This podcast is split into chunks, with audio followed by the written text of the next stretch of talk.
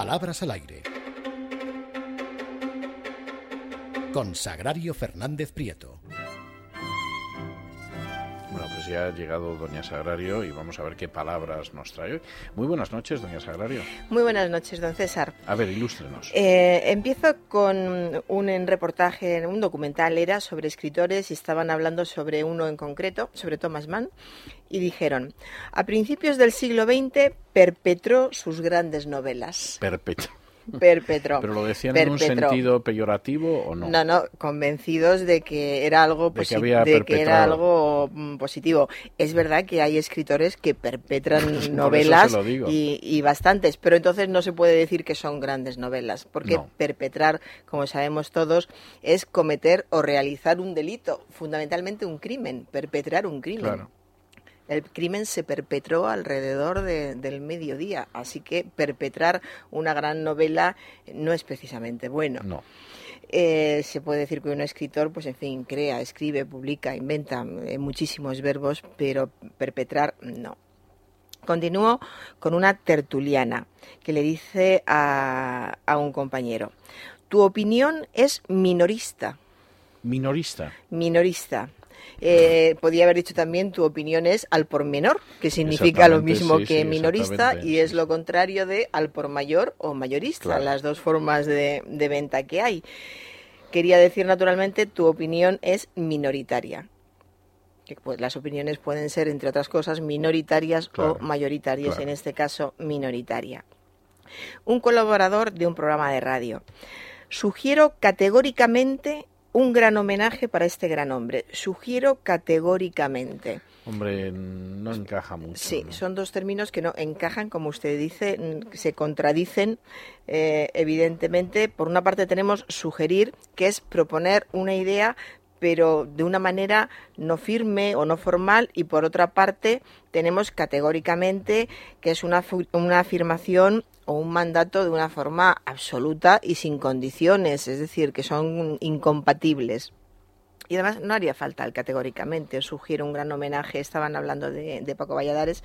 Sugiero un gran homenaje para, para este gran hombre y, y otras fórmulas muy, di- muy diferentes, pero el categóricamente ni siquiera se puede sustituir por nada. Es que no hace falta. Eh, varios oyentes, ha sido curioso, me, me han mandado esto que les voy a explicar ahora.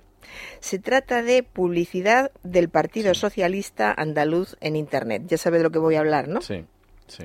Eh, aparece una foto de José Antonio Griñán hablando con una joven y un texto que dice, elige el camino hacia tus derechos. Y este elige está escrito con J. Con Sí. J.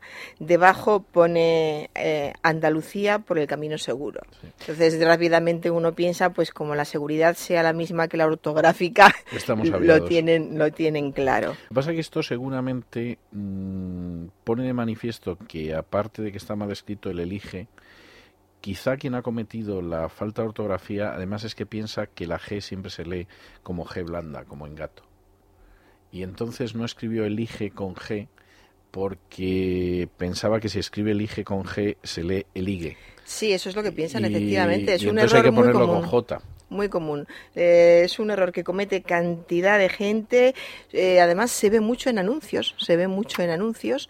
Y, y le pasa a muchísima gente. eh, de hecho, aquí ya lo hemos comentado varias Sí, sí, sí, veces y he repetido varias veces todos los verbos terminados en ger y en gir se escriben con G, salvo tres excepciones. Eh, tejer, crujir y brujir. Tres verbos que tampoco se utilizan, bueno, tejer más, pero no son precisamente Sí. muy, muy habituales. Salvo esos tres verbos, el resto Crujir de los en época verbos de la declaración de la acabados en ger y gir, por ejemplo, se escriben con G, por lo menos elige, que es un, es un verbo que se utiliza mucho, esa tercera persona del, del presente del verbo elegir se utiliza mucho.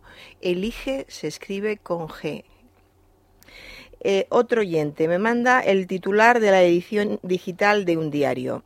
Los Rolling Stones no grabarán este año, pero planean, no, no grabarán, no girarán, Los Rolling Stones no girarán este año, pero planean hacerlo en 2013. No son, girarán. Son derviches, no girarán, efectivamente. Rolling. Eso Se han mismo. convertido al sufismo. Eso mismo así. pensé yo. Llegan a, a esos grandes macroconciertos y se Empiezan a ponen a, dar, a dar vueltas todos. El verbo girar tiene muchísimas acepciones, se puede consultar el diccionario y tiene muchísimas acepciones, pero no hay ninguna que sirva para lo que hacen los, eh, los cantantes, para esa serie de actuaciones sucesivas de los artistas o de los grupos. Eso se llama gira y para formar una frase, explicarlo, tenemos que recurrir a una perífrasis verbal, ir de gira, que es algo que hemos dicho siempre, se dice continuamente. Los Rolling Stones no irán de gira este año, pero planean hacerlo en 2013.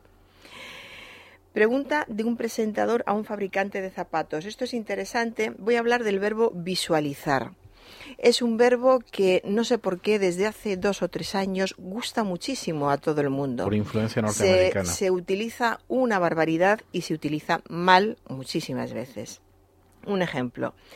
Pregunta de un presentador a un fabricante de zapatos. ¿El fruto de este trabajo se visualiza más aquí o en el exterior? Otro ejemplo.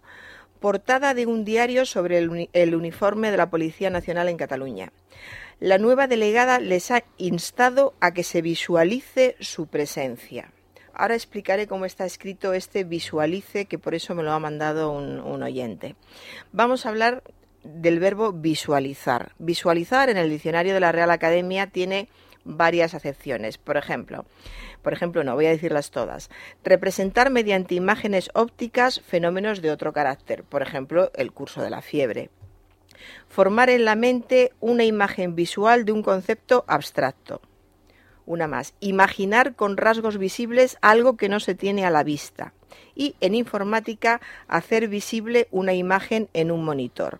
Estos son los significados del verbo visualizar. Y lo que nos tiene que quedar claro es que visualizar no es sinónimo de ver, observar o mirar, que es la forma en que lo utiliza muchísima gente. Por lo tanto, sí podemos decir, un gráfico nos permitirá visualizar la evolución del número de afiliados. Eso es correcto. También es correcto decir, es fácil visualizar la escena que nos cuentas. También correcto. Pero en las dos frases que hemos dicho al principio diríamos, el fruto de este trabajo se ve más aquí o en el exterior. Que en este caso yo tampoco habría hablado de, de ver, habría hablado de, de valorar más bien, pues se trata Sí. de zapatos, se valora más aquí o en el exterior. En el caso siguiente, la nueva delegada les ha instado a que se visualice su presencia, pues yo creo que habría que decir, les ha instado a que su presencia sea más visible, porque hay que ver literalmente lo que querría decir visualice su presencia. Les pide a los ciudadanos que cuando estén en su casa se concentren e imaginen a, estos policías con estos uniformes y que eso es visualizar y que los visualicen.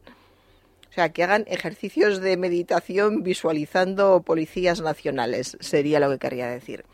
Y en cuanto a lo que les decía de la, falta de ortografía, eh, en esta noticia, que es, ya le digo, de un diario de tirada nacional y en la portada, la nueva delegada les ha instado a que se visualice con Z su presencia. Visualice, visualice. Claro, porque visualizar es con Z, pues suponen que sigue siendo con Z. Sí. Pues visualice se escribe con C. Admirable la, en fin, la ortografía de gente cercana a los políticos y, todo este mundillo, sí. Sí, entre los cercanos a los políticos, los lejanos, los políticos mismos, tenemos de todo, ya verá. Un contertulio. El Partido Socialista está en el momento más álgido de las elecciones andaluzas. Y el presentador de un programa. ¿Estamos en el momento más álgido de la crisis? Vamos a ver. El adjetivo álgido, además de significar muy frío, como ya sabemos, se utiliza también para referirse al momento o periodo culminante de un proceso. Entonces no podemos hablar Claro. de muy álgido o más álgido. Sería como decir, eh, por ejemplo, culminante, muy culminante o más culminante, ¿no? Es culminante y punto. Pues álgido y punto y no hay nada más. Y, como le decía, un político, el señor Rubalcaba, refiriéndose al señor Rajoy, que no se niegue a dialogar con los sindicatos, que les escuche, que les dialogue.